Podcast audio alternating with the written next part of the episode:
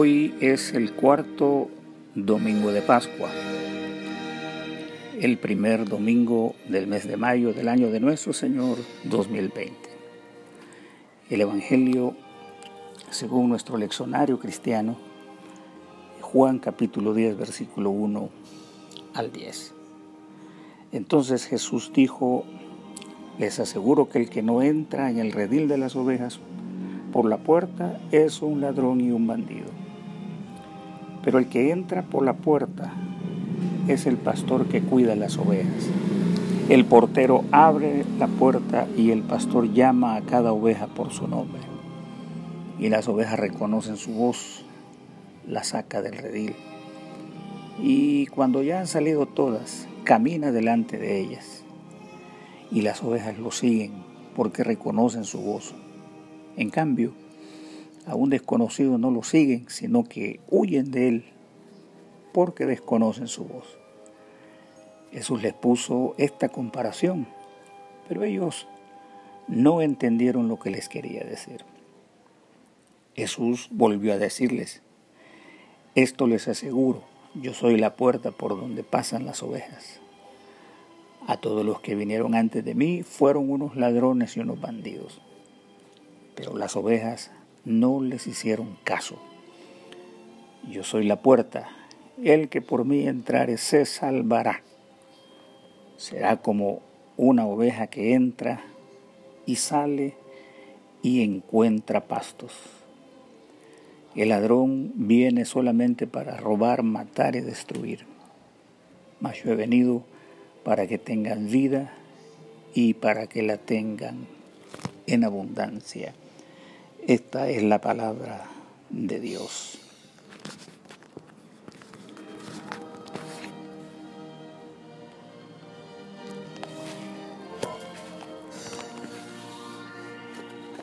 En la lectura que hemos dado al Evangelio hay algunos puntos de reflexión que nos llama para este día domingo en esta fecha donde el Evangelio sagrado es proclamado. Y se quiere llamar la atención a unos aspectos de importancia en donde Jesús aparece como una figura, la figura de la puerta. Cuando pensamos en una puerta, sin duda alguna, estamos haciéndonos la idea de una casa, porque nos apunta hacia el ámbito de una casa común para todos. Y ese es el primer aspecto. Mantener una unidad en el Evangelio con Jesús se trata de un cuidado por el rebaño que le pertenece a Dios, por su pueblo, por sus escogidos. Y sin duda, ese acceso al refugio, a esa casa nuestra común, es la puerta.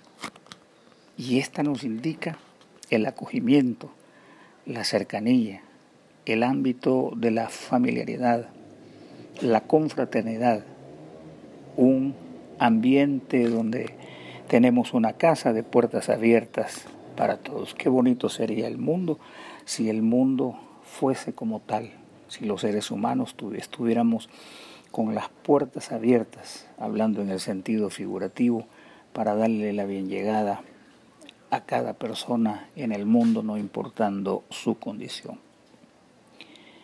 El otro aspecto de necesidad, de mucha importancia, es que el texto hace un llamado a la capacidad de discernimiento de aquellos que conforman el pueblo de Dios. Dice que estemos atentos a la voz de Jesús, porque no oirán la voz de un extraño, sino nos pide que estemos atentos a la única voz competente, a la única voz de verdad, a la única voz autorizada. A esa voz del conocimiento que nos permite interpretar dentro del marco espacioso donde el Espíritu verdadero nos cautive con el poder y la gracia de la palabra de verdad, o sea, la palabra de Cristo. En sus palabras con toda seguridad, todo ser humano encontrará los niveles de confianza, la calidad de guianza, la certeza, la iluminación que los seres humanos necesitamos. Por eso dice, sus ovejas le siguen, porque no hay duda que esa voz de Cristo no nos defraudará. Caso contrario, la voz de los que no son los pastores auténticos de la verdad estarán siempre eh, dejándonos un déficit en cuanto a, a los niveles de confiabilidad. Así que este es un elemento que nos pide identificarnos con aquellos que hemos recibido un llamado para que discernamos de manera efectiva, de manera preocupante, los mensajes que se dan en estos días y en estos días que son muy eh, peligrosos, muy especiales también.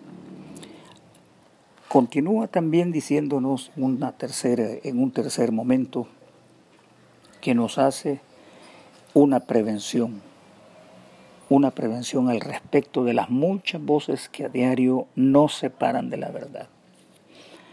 Hoy día existe una vasta elocuencia y también mensajeros cuyas voces persuaden y cuyas masas fermentan una fe que pronto queda cual escultura fraudulenta, que no tiene consistencia y pronto se deteriora.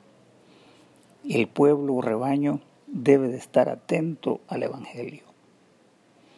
Huirá y debe de hacerlo de esas voces extrañas, como dice el texto, a estas voces del engaño no le seguirán.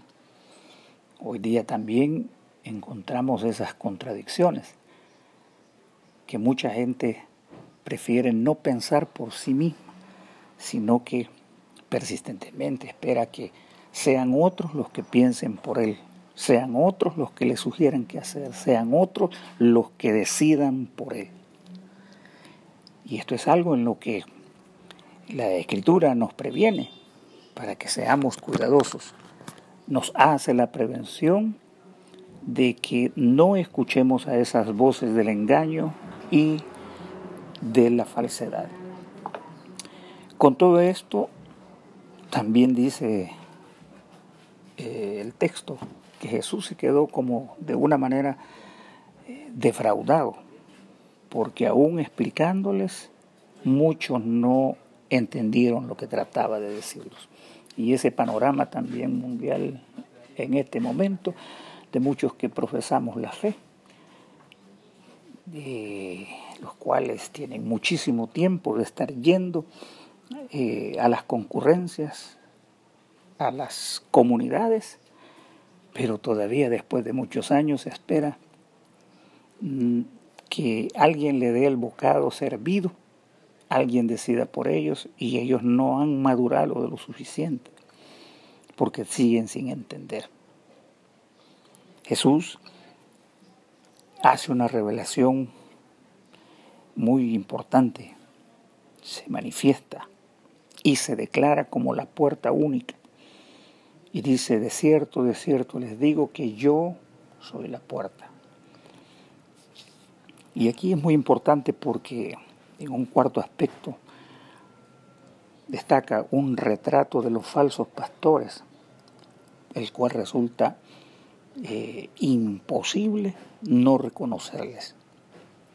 Desdice de aquellos que usurpan el lugar de un verdadero pastor y lo señala como ladrones y salteadores. Esto sin duda es un señalamiento muy severo de parte de Cristo para todos aquellos que ostentan las ínfulas mesiánicas y que creen saber y tener toda la verdad y la única verdad. Estas expresiones son poco agradables, pero también refleja la intención de quienes no representan a Cristo de quienes viven para sus intereses personales y muchas veces intereses corporativos. En cambio, dice de sí mismo, yo soy la puerta, yo soy el acceso, y el que entre por mí será salvo. Y esta dice tres cosas importantes, porque las ovejas, dijo, entrarán, saldrán y van a comer pastos. Lo que implica que tienen una autonomía, los hijos de Dios, los miembros de su cuerpo, una autonomía para poder salir, entrar y alimentarse.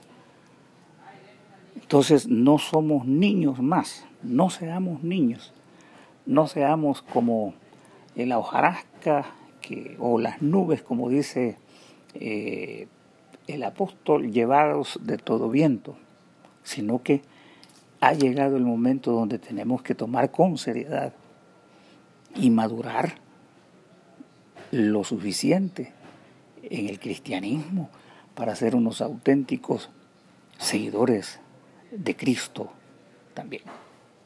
Eso es muy, muy valioso, muy importante. Nos previene eh, cuando Jesús dice, el ladrón no viene sino para robar, matar y destruir.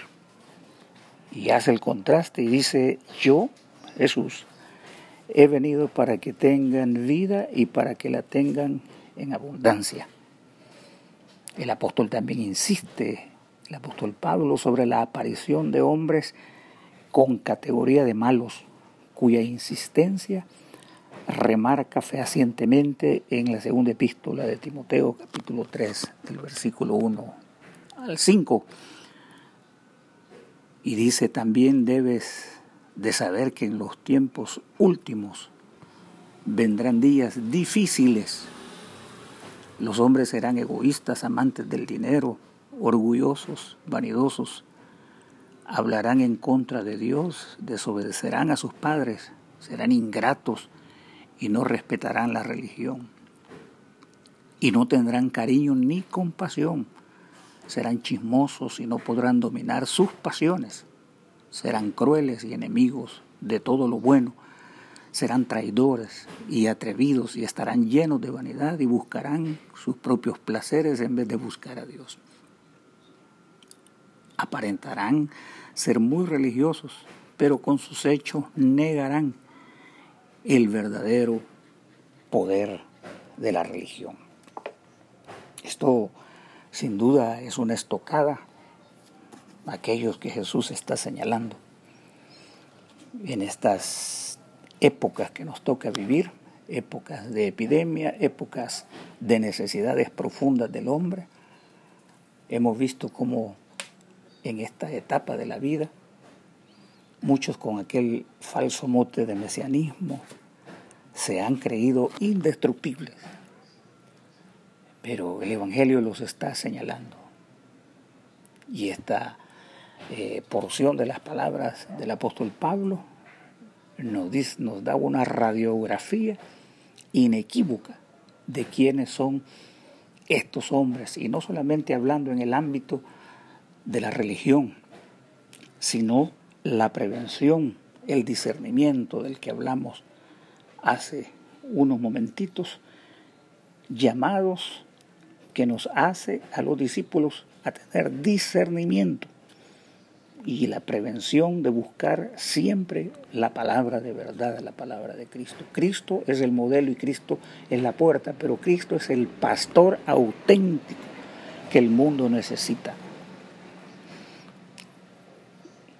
Con mucha facilidad podemos nosotros hacer y hallar ese contraste entre los hombres amadores de sí mismos, amadores del dinero, eh, vanagloriosos, que buscan solo lo propio según lo dicta el apóstol. Tiene que ser una fotografía, eh, pero auténtica del hombre que hace mal. Y a esto nos está previniendo el Evangelio para identificar y seguir al auténtico pastor de nuestras vidas. Esto es algo que no podemos nosotros pasar por alto. Esto es algo que debemos pensarlo muy bien y comportarnos como hijos de Dios, como aquellos que seguimos al Jesús que ha venido a darnos vida en abundancia.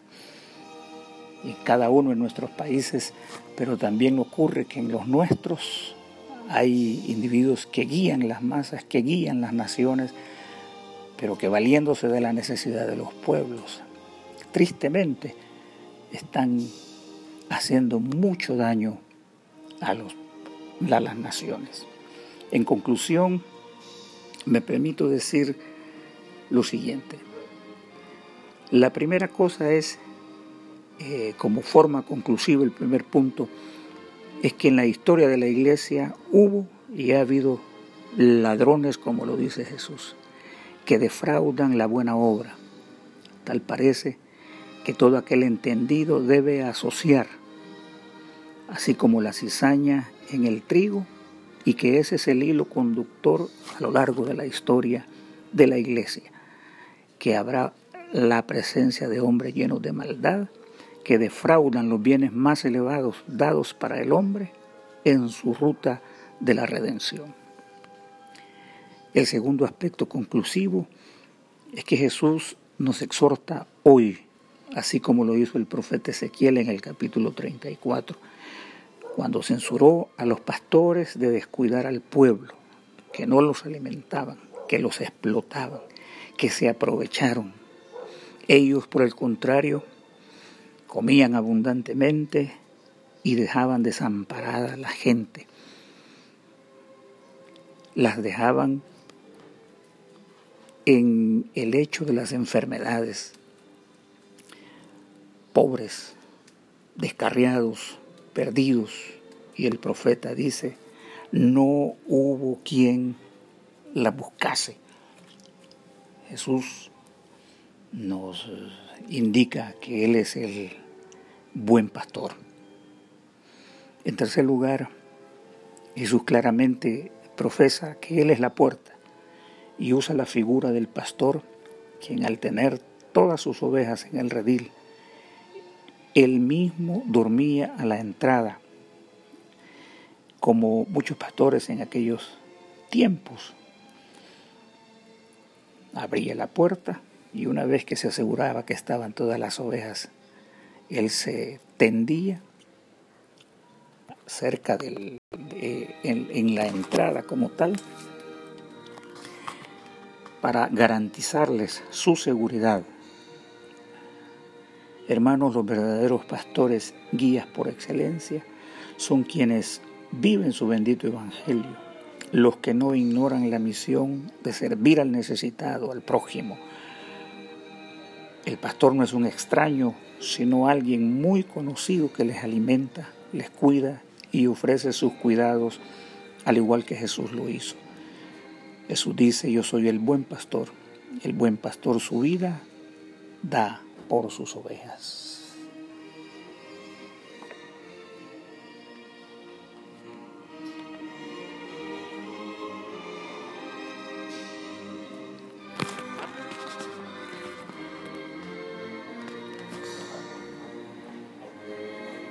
Oremos, Señor, quiero caminar por donde tú quieras, siempre a tu lado, beber del agua que me das servirme de tu generosidad.